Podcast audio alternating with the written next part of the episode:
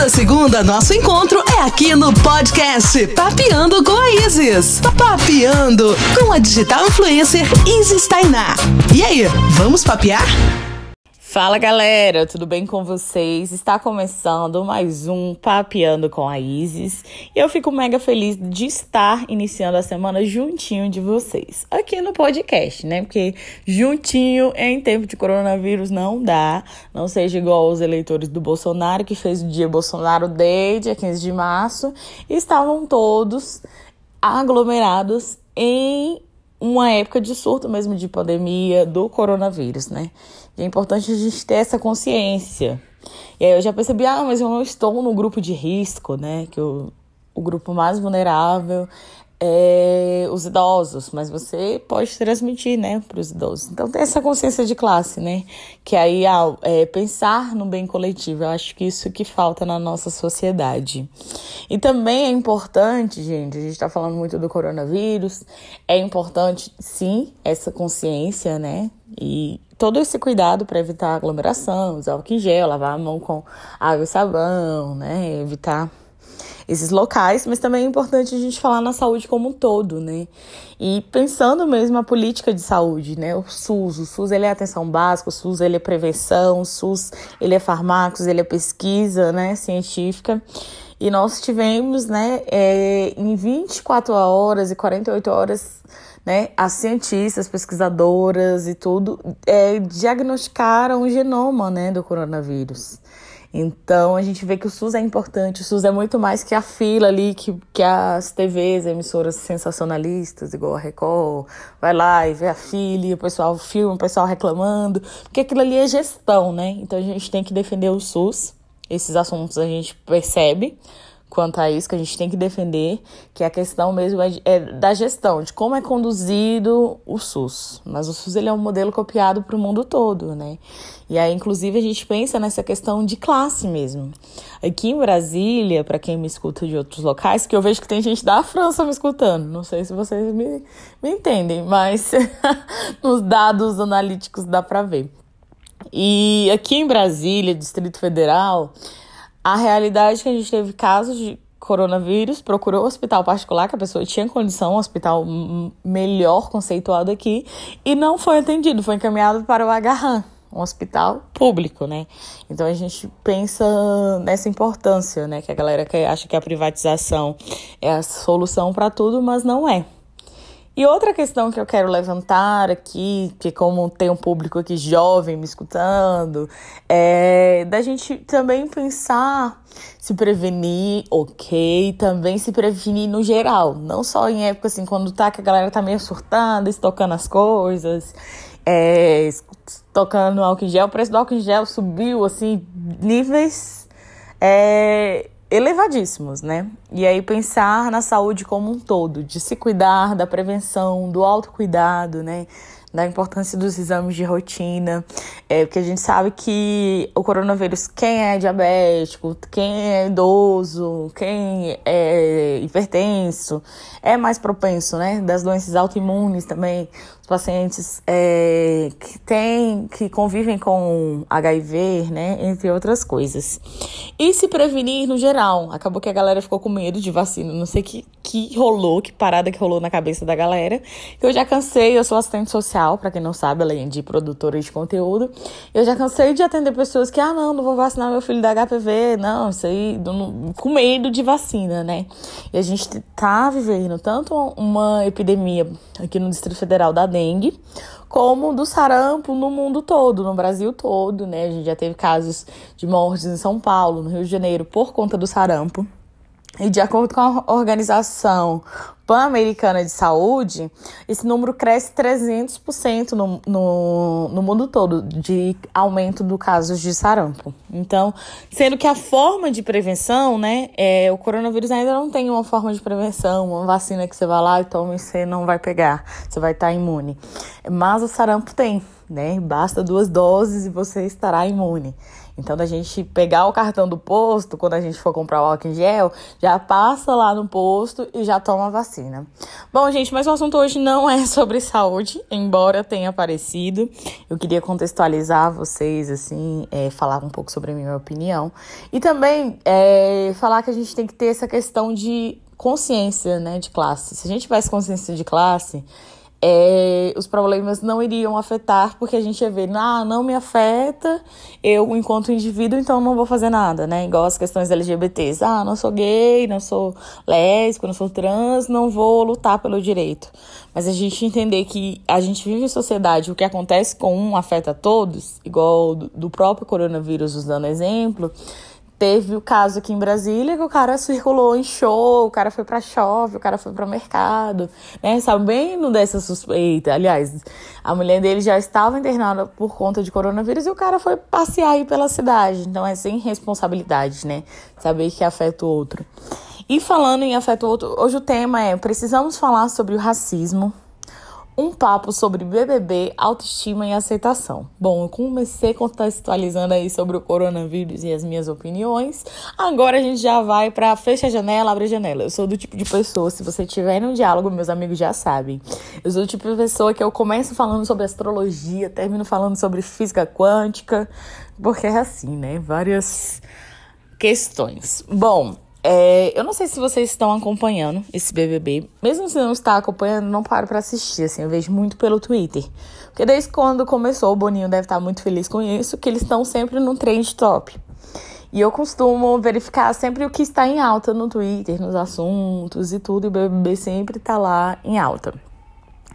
E uma das questões que foram faladas lá, que vários participantes foram cancelados, tanto sobre falas machistas, homofóbicas, racistas, né? Em específico, eu, enquanto mulher negra, eu não posso deixar de falar sobre o racismo e de questões que me afetam muito grande, assim, né? É, tem um participante, o Babu, ele já falou algumas falas né, machistas e tudo, e que precisam ser desconstruídos, né? Embora ele esteja, e ele já falou, ah, sou um homem da década de 70, tipo assim, eu não, não tenho essa, esse feeling dessa geração da internet, tipo, que tá se reinventando alguma coisa. Mas não passando pano, né? Porque eu acho que a gente não deve passar pano. Que é muito engraçado a gente cobrar uma postura do outro mas quando a gente está numa rodinha de amigos, por exemplo, nosso amigo fala alguma coisa machista, fala alguma coisa racista e a gente não desconstruir. Já cansou de pessoas assim, é, falarem alguma coisa e eu falar, não, mas igual assim, cabelo ruim. Ah, mas eu não tenho cabelo ruim. Aí eu falo, não, não existe cabelo ruim. Quem disse? Ruim é o racismo, né? O cabelo ele nunca fez nada de mal. Mas isso também não é no sentido de é, culpabilizar a pessoa. A gente sabe que a gente vem de um processo que a gente passa por constante desconstrução. Eu mesmo, é, enquanto né, assistente social, enquanto militante, enquanto tendo essa consciência, eu já caio em contradição que eu tenho que falar, opa, peraí, isso tá errado. E não é errado a gente reconhecer que as coisas estão errado, o errado é a gente continuar praticando, mas tem várias coisas que a gente vai desconstruindo, assim, até as palavras, né, o simbólico, igual... Ah, que a galera fala muito, atribui como se fosse o negro algo ruim, né? Ah, isso é coisa de negro. Como se fosse algo ruim. E o branco, como se fosse, né? Se a gente pode fazer uma analogia da pomba da paz, né? A paz é, simboliza o branco, né?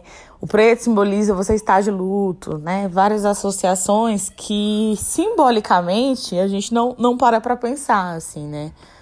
Então, é isso. E aí aconteceu dentro do bebê uma participante, a Ife, viu um pente garfo e ficou, tipo, rindo, fazendo deboche. Nossa, que, que é isso? Gente, olha o pente dele. Tipo, nossa, eu nunca vi isso, assim, é, fazendo aquilo, uma algazarra. Tudo bem ela não ver aquilo, né? Porque, igual as pessoas falam, ah, a gente não precisa conhecer tudo. Mas a gente percebe no tom dela, assim, de deboche. Ah, será que, tipo, só isso que serve no cabelo dele, né? E fazendo esse deboche em relação ao pente garfo. E a gente percebe que quanto que é a nossa cultura, né? É, se não for um preto fazendo, tá tudo ok. Mas se for um preto fazendo, tá errado, né? Então, quanto que a nossa cultura ela é perversa desse racismo velado. E esse racismo velado, a gente percebe que vem de muito é, antigo, né? Da Casa Grande, de Gilberto Freire já falava sobre isso, né? Naquela, no, na Casa Grande Senzala, né? Que o negro era aquele racismo velado. Não, não existe racismo, a gente está numa democracia racial. Só que a gente percebe nessas situações, né? Então, da pessoa rir do pente garfo, é, mesmo com esse boom mesmo do da aceitação do cabelo crespo, ainda é uma coisa, né, que não.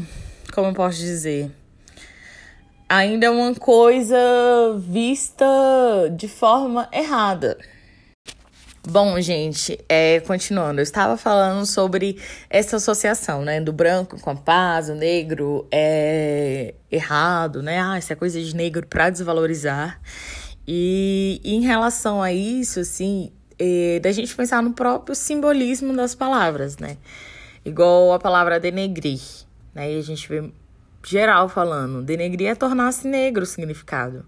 Então, como se denegrir, tornar-se negro fosse algo ruim. Mas nem todo mundo sabe. Você pode me falar, ah, nem todo mundo sabe. Mas é isso, né? Da postura de quem é, tem essa consciência, desconstruir. Que é muito fácil a gente desconstruir é o outro, né? O outro que a gente não, não dialoga. Tipo, por exemplo, ah, eu não vou dar linha de pensamento com outro, ele não tá dentro do meu círculo de amigo, eu falar e falar umas coisas para ele. Mas outra coisa é a gente desconstruir quem tá ali na nossa bolha, né? Seja nossos amigos no trabalho, seja nossos amigos na rodinha de bar, alguém falar alguma coisa, mas não partindo pro ataque, né? Porque é, isso são construções sociais que a pessoa vai sendo desconstruídas ao longo da vida ou não. Algumas optam por ali ficar alienado e tudo mais. Mas aí você desconstruindo fulano, você sabia que denegrir, ele usou a palavra denegrir, é tornar-se negro e é usado de forma pejorativa, porque o negro sempre foi atribuído um papel de servidão. E aí você vai estar desconstruindo no diálogo com o outro, né? E aí outro falando, e aí eu falei muito visto de linguagem, desculpa, mas continuando. Outra situação que a gente percebe é, do BBB, que está servindo como um espelho social, foi a participante Marcela. Mulher, branca, né? Uma boa posição social, médica, que se intitulou desde o início feminista, pró-mulheres, não votem mulheres e tudo ok. Protagonizou momentos importantes de desconstrução do machismo na primeira semana. E logo nas primeiras semanas ela ganhou 2 milhões de seguidores, né? E ela foi uma participante que, assim, que cresceu em tempo recorde em todas as edições do BBB. E aí, ao longo do programa, ela foi perdendo seguidores, foi perdendo, tipo, essa questão assim do favoritismo, que certamente ela iria ganhar o programa. Por quê?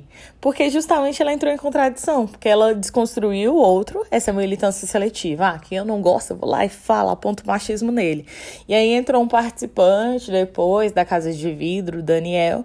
Ela começou a se envolver com ele, não está errada, porque a mulher ela tem o direito de se envolver com quem ela quiser, ela não errou por se envolver com ele. Ela errou por passar pano, né? Passar pano, é o cara falar várias questões assim: ah, não, mas ele é ingênuo, porque é loirinho, atende todo um padrão eurocêntrico, né? É mais fácil a gente falar do babu que não atende essas questões estéticas do que um loirinho. Ah, tudo que ele faz, ela fala: ah, mas ele não fez por mal. Ah, ele falou isso, esse comentário machista, mas foi na ingenuidade. Então é isso, né? A, a coerência que falta, né? A pessoa ela tem que ser coerência. E em relação a outros fatores de racismo que a gente percebeu, como das participantes falar, ah, tenho medo do Babu. A Marcela mesmo proferiu essa fala, eu tenho medo dele. Porque ele tem aquela cara assim de bravo, né? Eu tenho medo de ir na cozinha, eu vou quando ele não está. Então a gente percebe o racismo velado, né? Por mais que o participante ele tenha adotado essa postura, só que a gente não sabe como é que foi as pancadas da vida para a pessoa eh, se sobreviver, né? Ficar sempre na defensiva, né? E aí é muito mais fácil a gente julgar o outro. Em relação ao cabelo, assim, esse comentário da Ivy em relação ao pente garfo foi um absurdo, né? É, de rir do pente garfo. Tudo bem, ela não conhecia, ah, esse pente é diferente, eu nunca vi de, esse, desse tipo. Tudo bem, ok, terminou aqui, ela não conhece, tá ok. Mas ela ri, ela faz a gracinha, ah, esse pente que entra no cabelo dele, assim. Essa simbologia que a gente não aceita mais.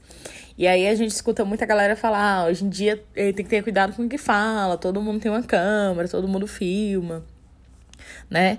É, mas vai além da cultura do cancelamento, que eu já falei sobre isso aqui, mas isso mostra que a sociedade ela está sendo consciente, né?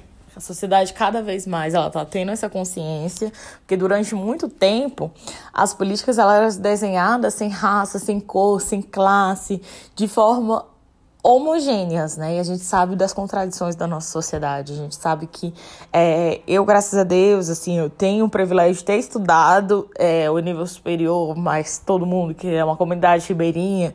Esses dias eu, estava em Belém, conheci uma comunidade ribeirinha, a galera não teve me mesmos acessos que eu. Mesmo eu, sendo da periferia, trabalhando de telemarketing para poder pagar a faculdade, filha de mãe solo, entre outras coisas, eu estou em posição de privilégio de determinadas pessoas, comunidades ribeirinhas que não têm acesso à energia elétrica. Então, a questão que eu quero falar hoje, assim, para a gente concluir, concluir essa semana, concluir esse raciocínio, é da gente ser coerente com as nossas práticas, né? E quando a gente não é coerente, porque eu mesma já, já tive situações assim, ah, discuti com uma amiga por conta que eu achei que ela tava pegando um trabalho meu, assim, e tudo mais. É, mas depois fui lá e pedi desculpa, porque a gente sempre tô aí na desconstrução da gente que nós mulheres militantes que falam, ah, a gente não pode ser, ter competitividade. Fulana foi lá fez uma coisa que eu não gostei, eu fui lá e e briguei com ela, só que eu sempre procuro, sabe, tá me desconstruindo, entendendo que não, ninguém é perfeito, mas não se baseando com isso. Então eu acho que a gente tem que ser coerente, né, com as coisas que a gente acredita. Em relação ao cabelo, hoje as pessoas podem falar, ah, mas é mimimi, hoje em dia, tipo, ah, o cabelo cacheado tá em alta, tem vários produtos e tudo mais. Eu deixo um texto da Bell Hooks, alisando o cabelo, que vale muito a pena ver falando sobre essa questão da subjetividade, né? Para mim foi muito difícil passar pela transição capilar, né? Pelo esse modelo eurocêntrico do que é bonito. E esse texto ele fala muito sobre essa simbologia, né? Dessa supremacia branca. Então, se você não conhece, não é o seu lugar de fala, não desqualifica o outro. Essa é a mensagem que eu quero deixar. Boa semana, se protejam, né? Protejam em todos os aspectos. Beijo, beijo, beijo, gente.